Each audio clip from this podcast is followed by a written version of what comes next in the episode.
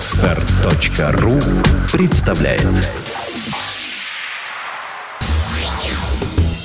Пивной сомелье Ток-шоу для тех, кто любит пиво и знает в нем толк. Здравствуйте, дорогие любители пива. Вы слушаете восьмой выпуск вкусного ток-шоу «Пивной сомелье» в виртуальной студии программы Ольга Зацепина. Сегодня у нас в гостях бирофил и пивной путешественник Никита Филиппов. И мы из Чехии, которые обсуждали в первом выпуске с Никитой, едем в Бельгию. Наши постоянные слушатели уже знают, что каждая программа посвящена интересному аспекту пивоваренного дела, истории и культуре потребления пива. Сейчас мы совершим виртуальное путешествие по стране с без преувеличения уникальной пивоваренной культурой. Никита расскажет о бельгийских пивных традициях, о таких сортах пива, как крики и ламбики, о монастырском пивоварении, о ресторане, где обувь посетителей болтается под потолком и о, конечно, конечно же, об удивительных сортах, которые можно только в этой стране попробовать. Отдельной темой нашего разговора станет спонтанное брожение, которое уже много веков используется пивоварами, и мы узнаем, почему оно возможно только в Бельгии. Ну а перед тем, как совершить это захватывающее путешествие, мы, как всегда, познакомимся с новостями пивоваренной отрасли. Бирньюз. 9 июня в честь Дня пивоваров пройдет общероссийская акция «Открытые пивоварни». В 37 городах России профессионалы пивоварения будут принимать гостей, которым покажут, как в сверкающих котлах варится сусло, где происходит брожение и розлив пива в тару, а также процесс упаковки. Записаться на экскурсию может любой желающий, достигший совершеннолетия. Сделать это можно по телефону горячей линии 8 800 197 70. Челябинске состоялась дегустация исторического сорта пива, сваренного по старинному уральскому рецепту специалистами компании «Балтика» и частной пивоварни Спиридонова. Интересную идею для совместной варки пивовары искали вместе с жителями региона в исторических и частных архивах. В ряде документов удалось обнаружить упоминание необычного пивного рецепта с добавлением березового сока, которое варилось на рубеже 19 и 20 веков в Перми на заводе купчихи Котеневой. В современном пиве пшеничный ячменный солод, два сорта хмеля и специальный штамм дрожжей. Кроме того, в пиво был добавлен натуральный березовый сок, придав придавший напитку уральский колорит. Специальный гость дегустации – норвежский эксперт по пиву Сигрид Стрэткварн, который 25 лет изучает и преподает людям культуру потребления напитка, считает уральский исторический сорт сбалансированным и рекомендует сочетать его с легкой пищей – с рыбой, салатами или курицей.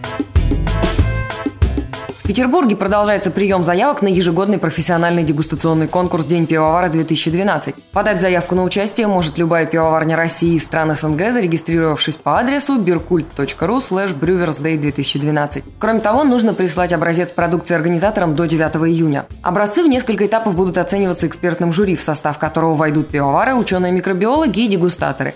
За эталон оценки будут приняты критерии золотой печати, самого строгого конкурса пивоваров в чешском городе Табор. Эта система Система предусматривает сложную схему с турнирами, полуфиналами и финалами, что позволяет обеспечить наиболее объективную оценку и достоверные результаты. Победителей конкурса «День пивовара-2012» ожидает поездка в Данию для знакомства с лучшими в мире техниками производства пива. Открытый конкурс пройдет в Петербурге с 9 по 10 июня, напомню. Больше тысячи человек посетили музей истории пивоварения на заводе «Балтика» Санкт-Петербург во время Ночи музеев.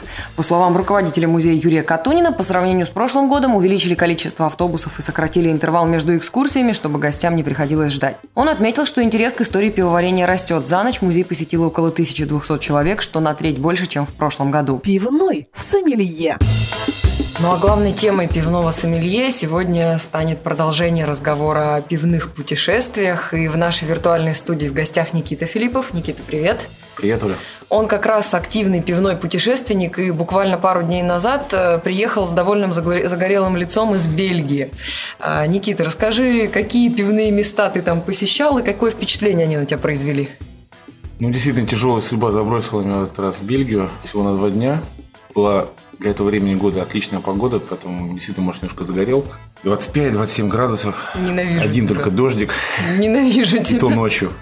У этого тура, у этой поездки была определенная цель. А, она была сфокусирована на ламбиках, на пиве спонтанного брожения, поэтому за два дня были посещены две пивоварни, которые этот ламбик производит, а также фестиваль, или правильно сказать, уикенд спонтанного брожения – да, это звучит очень, э, я бы сказала, эксцентрично. Что это за уикенд спонтанного брожения? Там наверняка представлены в формате пивного фестиваля какие-то сорта спонтанного брожения или... Ну, давайте сейчас определимся, что такое спонтанное брожение. Что такое вообще сорта спонтанного брожения. Дело в том, что э, Бельгия является в этом смысле абсолютно уникальным регионом. Ни в одной другой точке земного шара или другой, любой другой точке Европы попробовать э, аутентичные сорта спонтанного брожения, которые называются ламбиками – в принципе невозможно, потому что это единственный вид пива, который пивовары физически не кладут дрожжи. Не дрожжи верхового брожения, то есть это не эль, не дрожжи низового брожения, то есть это не лагер. Это пиво, для которого в классической рецептуре э, варится пивное сусло в определенном соотношении ячменного солода и несоложенной пшеницы, после чего оно забраживает спонтанно, то есть непроизвольно. Ну, то есть дрожжи из воздуха. Попадает в него из воздуха.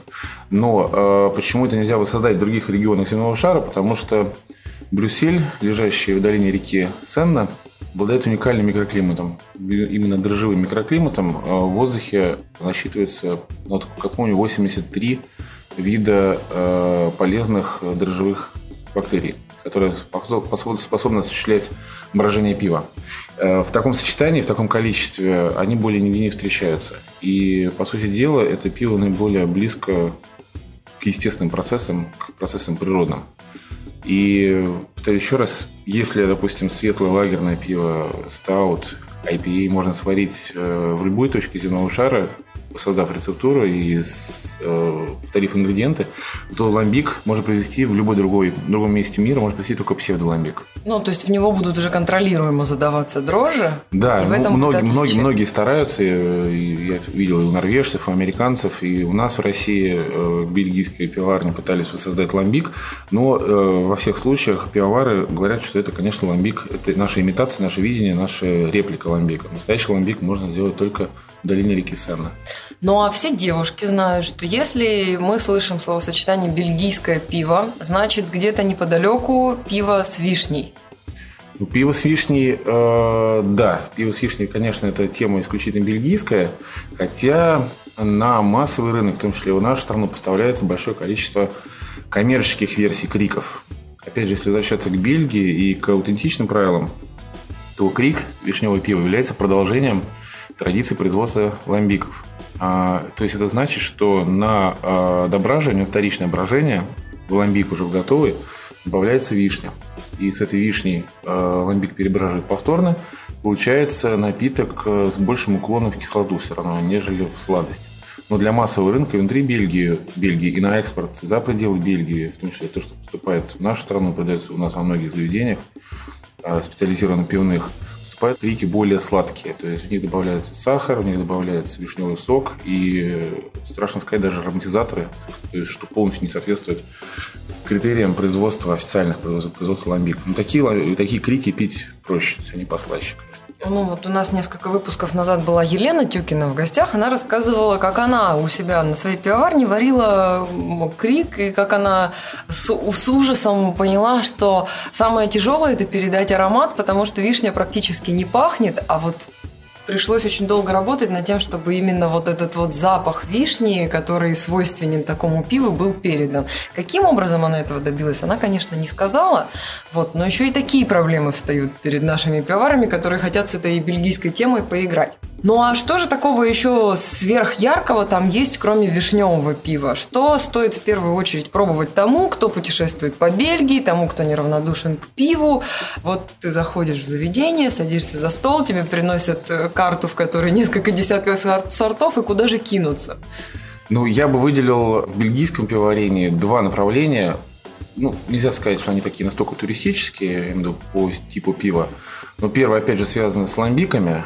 А мы уже говорили, что одно из продолжений темы ламбика является крик, или э, его подверсия фрамбуаз, то есть это малиновое пиво второй популярности из фруктовых после вишневого. Я пробовала его. Оно супер. Его, кстати, произвести, как выясняется, еще сложнее, чем пиво с вишней, потому что на одной из ламбика варен нам сказали, что у них большие сложности производства фрамбуазы. Пиво становится... Сначала оно малиновое, действительно красивого малинового цвета. Через два месяца хранения становится коричневого, некрасивого бурого цвета.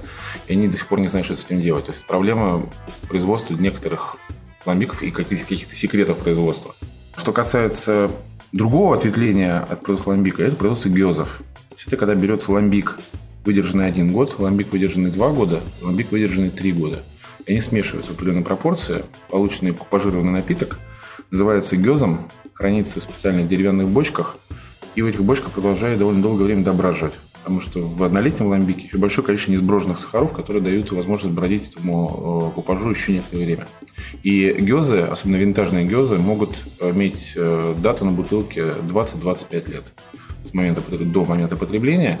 И это пиво, можно сказать, супер элитное и рассчитано, конечно, на очень-очень утонченного потребителя, потому что многие умеют различать оттенки э, вкуса соды, хмеля в пиве, но отличать оттенки, многочисленные оттенки кислоты пиве необходимо иметь определенную настройку вкусовых рецепторов, определенную базовую подготовку.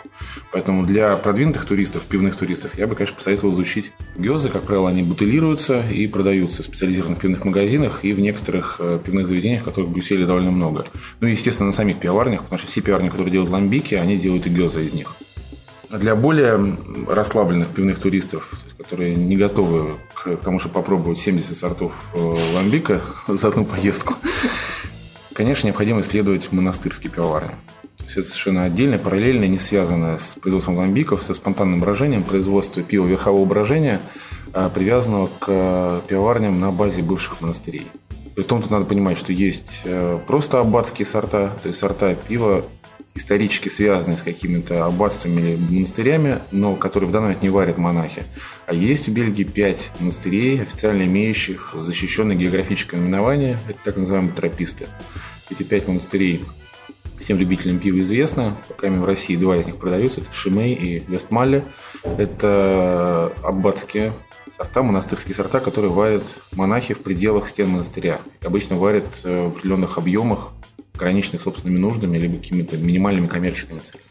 А в эти монастыри можно попасть, например, с экскурсией? Нет, как правило, нет. Это действующие монастыри, и в большинстве из этих монастырей, я не очень силен в орденах в монашеских, э, насколько я знаю, в части монастырей э, тропистских монахи дают обет молчания, и они для посещения закрыты. И для них пивоварение – это такая же, э, такой же источник э, хозяйственного дохода, как и 300-500 лет назад. То есть они совершенно не рады видеть там посторонних. Как правило, у них есть один-два человека, которые занимаются, скажем так, внешними связями. Вот именно эти люди занимаются сбытом пива за ворота монастыря. Но прийти, посмотреть, как это делается, как правило, нельзя. Как правило, каждый такой монастырь варит три сорта. Э, они варят блонд, такое относительно светлое, золотистое пиво верхового брожения с алкоголем от 5 до 6 процентов. Они варят э, дюбель, то есть двойное, то есть это пиво, как правило, уже 8 процентов, и оно темнее. И варят э, трипель, то есть тройное, это может быть 9, 10, 10,5 процентов алкоголя темно-золотистого цвета. Вот этими тремя сортами обходится. Но у каждого тропического монастыря есть собственная фишка во вкусе, есть собственный узнаваемый знак качества во вкусе. И это, конечно, очень интересно. Тем более, сами монастыри, сами монастыри, местность вокруг них, они очень красивые. Даже если не попадешь внутрь монастыря, всегда повод поездить по такой Бельгии, что ли, более деревенской. Конечно, монастыри находятся на удалении от больших городов. Ничего себе!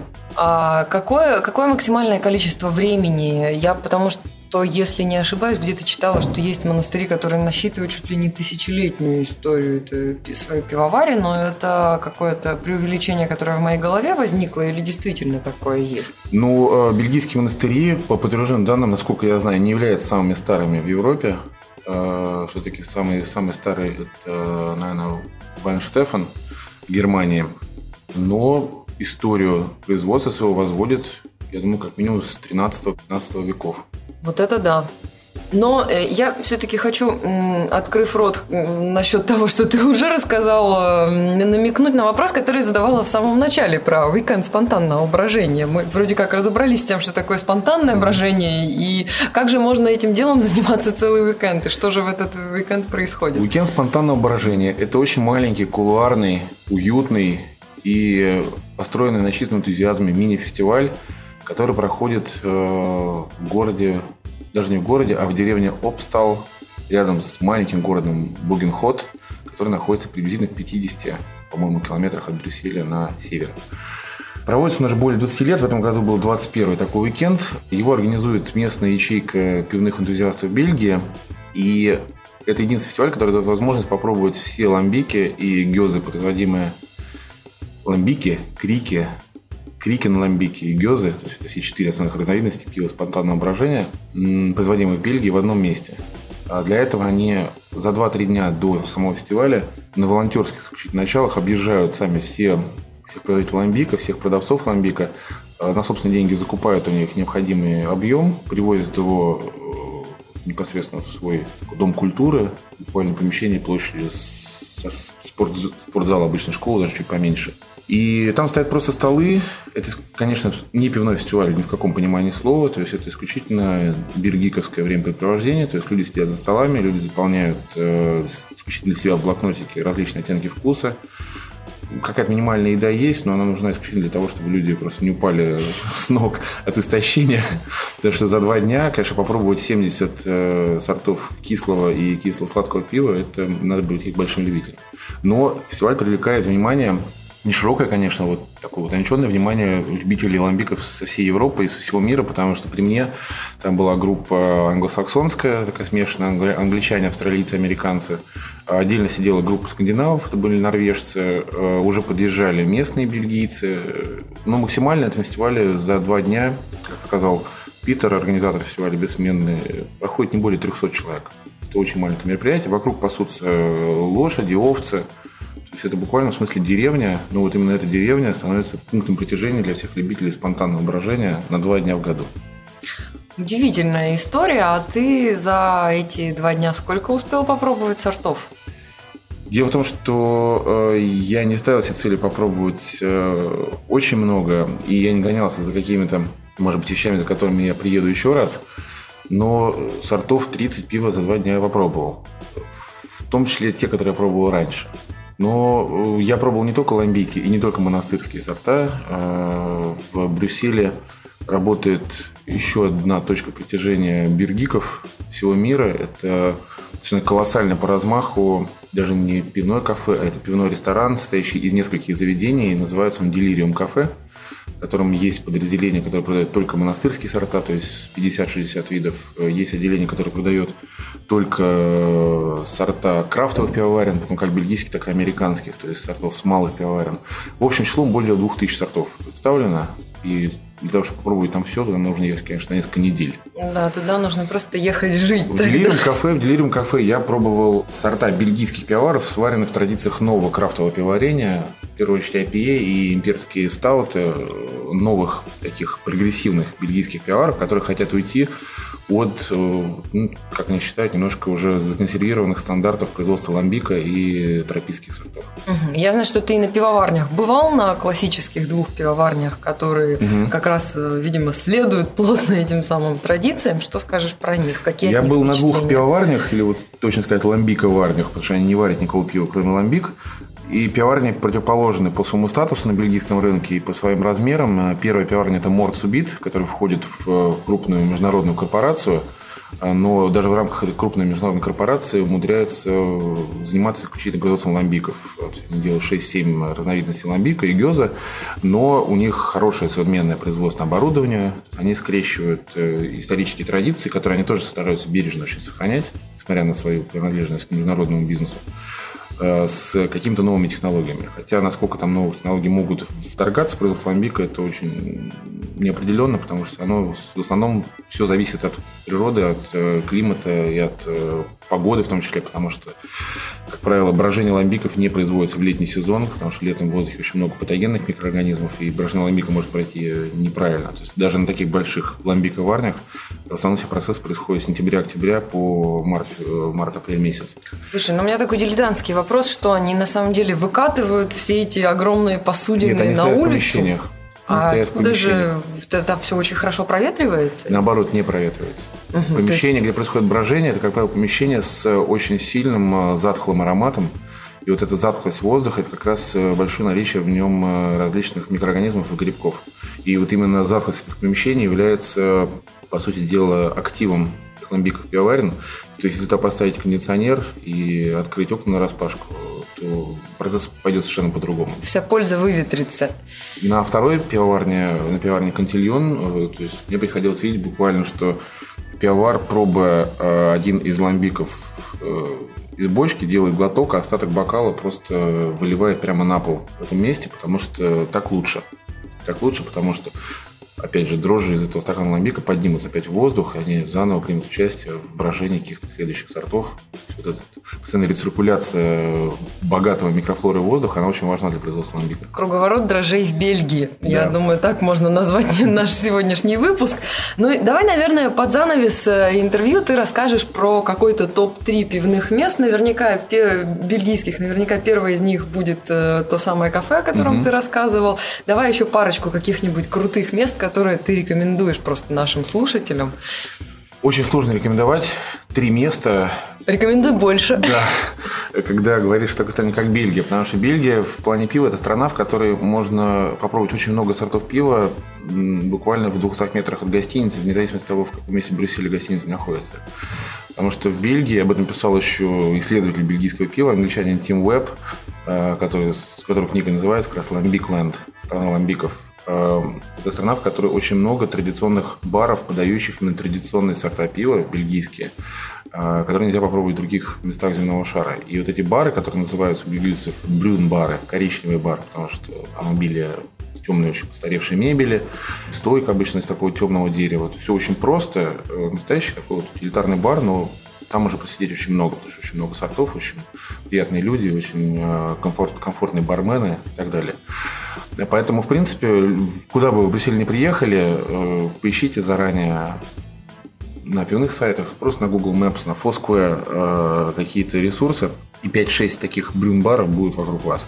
Ну, конечно, точка номер один – это Делириум кафе. В ней можно проводить, в принципе, каждый вечер. Я бы съездил еще в одно из аббатств. Ну, ближе всего Гримбергенское аббатство находится к Брюсселю. Там непосредственно сейчас пиво не варят, но при Гримбергенском аббатстве прекрасный пивной ресторан, в котором можно попробовать все сорта пива Гримберген с прекрасной кухни бельгийской с отличным видом на зеленые газоны, на само аббатство, действующее до сих пор, но не варящее уже пиво. Вот. Ну, а третье место, ну, я затрудняюсь, потому что... Мне кажется, по покататься по бельгийской много. деревне, то, что ты раньше говорил, да, и, да. и там посмотреть на монастыри, которые Потом, в отличие, в отличие от Чехии, в отличие от Чехии, э, в Бельгии можно очень много перемещаться на поездах, потому что поезда очень комфортные, расстояния очень маленькие. Кстати, третье место, я сейчас вспомнил, когда говорил про поезд. Э, из Брюсселя легко можно добраться э, до нескольких городов, крупных городов, таких как Антверпен или Гент. Между Антверпеном и Гентом я бы, наверное, выбрал Гент. А в Генте есть э, тоже такое статусное место под названием Гулли Грит, безумная Грета или безумная Маргарита по названию э, огромной пушки, э, использовавшейся старых войнах. В этом заведении есть своеобразный туристический аттракцион, о котором знают многие любители пива, кто едет. Ну, может, может быть, не знают наши слушатели. Там подают пиво квак в специальном стакане объемом 1,2 литра – а, когда вам выдают стакан, взамен в качестве залога забирают обувь с одной из ног справа или с левой, поднимают ее в сетке к потолку, и пока ты не выпьешь стакан до конца, ее не возвращают. Я хочу уже в котором, в котором, пока именно в той группе, с которой я ездил, приняли участие более половины. Все остались довольны. Я надеюсь, что наши слушатели тоже останутся довольны, когда попробуют что-нибудь из того, о чем ты сегодня говорил. Спасибо за виртуальное путешествие в Бельгию. На здоровье. Приезжайте. Пока. Пока. Дегустационный зал. В завершении пивного сомелье, как всегда, дегустируем интересные сорта пива вместе с людьми, которые в пиве понимают. И сегодня в роли такого человека Сергей Григорьев, он же Магер. Сергей, привет. Привет. Он у нас уже был в программе и несколько выпусков назад рассказывал, как он организовывает камерный, страшно веселый, атмосферный такой домашний питерский фестиваль Магерфест, на котором э, показывает новые интересные сорта пива теперь уже со всего мира, и со всей Европы, и со всей России. Ну а сегодня мы вместе с Сергеем Сергеем будем дегустировать Невское живое и поговорим о том, что это пиво собой является. Сергей, наливаем? Наливаем. Вы вообще как э, к нефильтрованному и непастеризованному относитесь? Я бы не стал это абсолютизировать явление нефильтрованности и непастеризованности, это не значит, что пиво хорошее. Но сейчас же такая мода на это нефильтрованное. Ну, мода уже года три или четыре, и этот миф о том, что нефильтрованное, непастеризованное содержит какую-то бездну витаминов и бездну питательных веществ, о которых, как говорил свой Генри, слепые начинают петь, а глухие ходить. Это, безусловно, конечно, хорошо. Миф хорошо продался, вот, но нефильтрованность и непастеризованность это не, не означает качество. это всего лишь характеристики, как, как то же самое можно говорить, что отлично, мы сделали зеленые «Жигули». Все, и вот теперь вот зеленые «Жигули» будут самые... Самые зеленые. Самые, они будут лучше всех, они, у них будет улучшена ходовая часть и так далее. Но это, знаете, как наши поезда, самые поездатые да, поезда да. в мире. Что-то типа того. То есть, естественно, нефильтрованность и непастеризованность, она дает определенный, скажем так, шарм придает, да? Есть ощущение, что ты вот чуть ли вот не присосался прямо к бочке живительной такой вот бочке. Давайте мы уже будем смотреть на пиво. А вот. А перед нами Невское живое нефильтрованное. Это вот как раз то, о чем говорилось уже пару лет назад, наверное, это то, что наши большие заводы, они, безусловно, к этой теме живости и нефильтрованности, они, безусловно, что называется, присосутся. И наши небольшие пивовары, которые этим гордятся, им нужно будет что-то делать со своим маркетингом. Вот перед нами Невское живое нефильтрованное, соответственно, вот мы будем считать, что от Вены, хотя мы знаем, что не от Вены уже. Ну да, это пиво, которое варит Балтика, варит в Питере. И, кстати, интересная деталь, что у этого же пива очень-очень короткий срок хранения, поэтому его можно купить только в Питере и в Ленинградской области. Но и потом, кстати, они, по-моему, стали присоединять какие-то еще близлежащие регионы, но это тоже то, что находится совсем рядом, чтобы можно было успеть за там буквально пару месяцев это пиво привезти и реализовать. Дайте, ну, кстати, бутылку, я посмотрю, сколько там срока хранения хранения. А может, мы уже просроченное пиво пьем? Нет, мы не можем такое. Я всегда, знаете, в магазинах смотрю. А, Но, ну, кстати, вот реально у него срок хранения это вот с, 30, э, с 1 апреля 2012 года до 31 мая 2012 года. То есть вот мы уже как бы приближаемся. приближаемся. Ну, два месяца срок хранения для такого нефильтрованного пива. Опять-таки, срок хранения это не значит хорошо. Вот мы уже держим такое, особенно с радиослушателем, а, отчетливо видно действительно такую мутнинку, стабильный свет, очень красивый, пена играет. Давайте мы немножечко его аромат почувствуем. Ну, отчетливый такой дрожжевой аромат, да?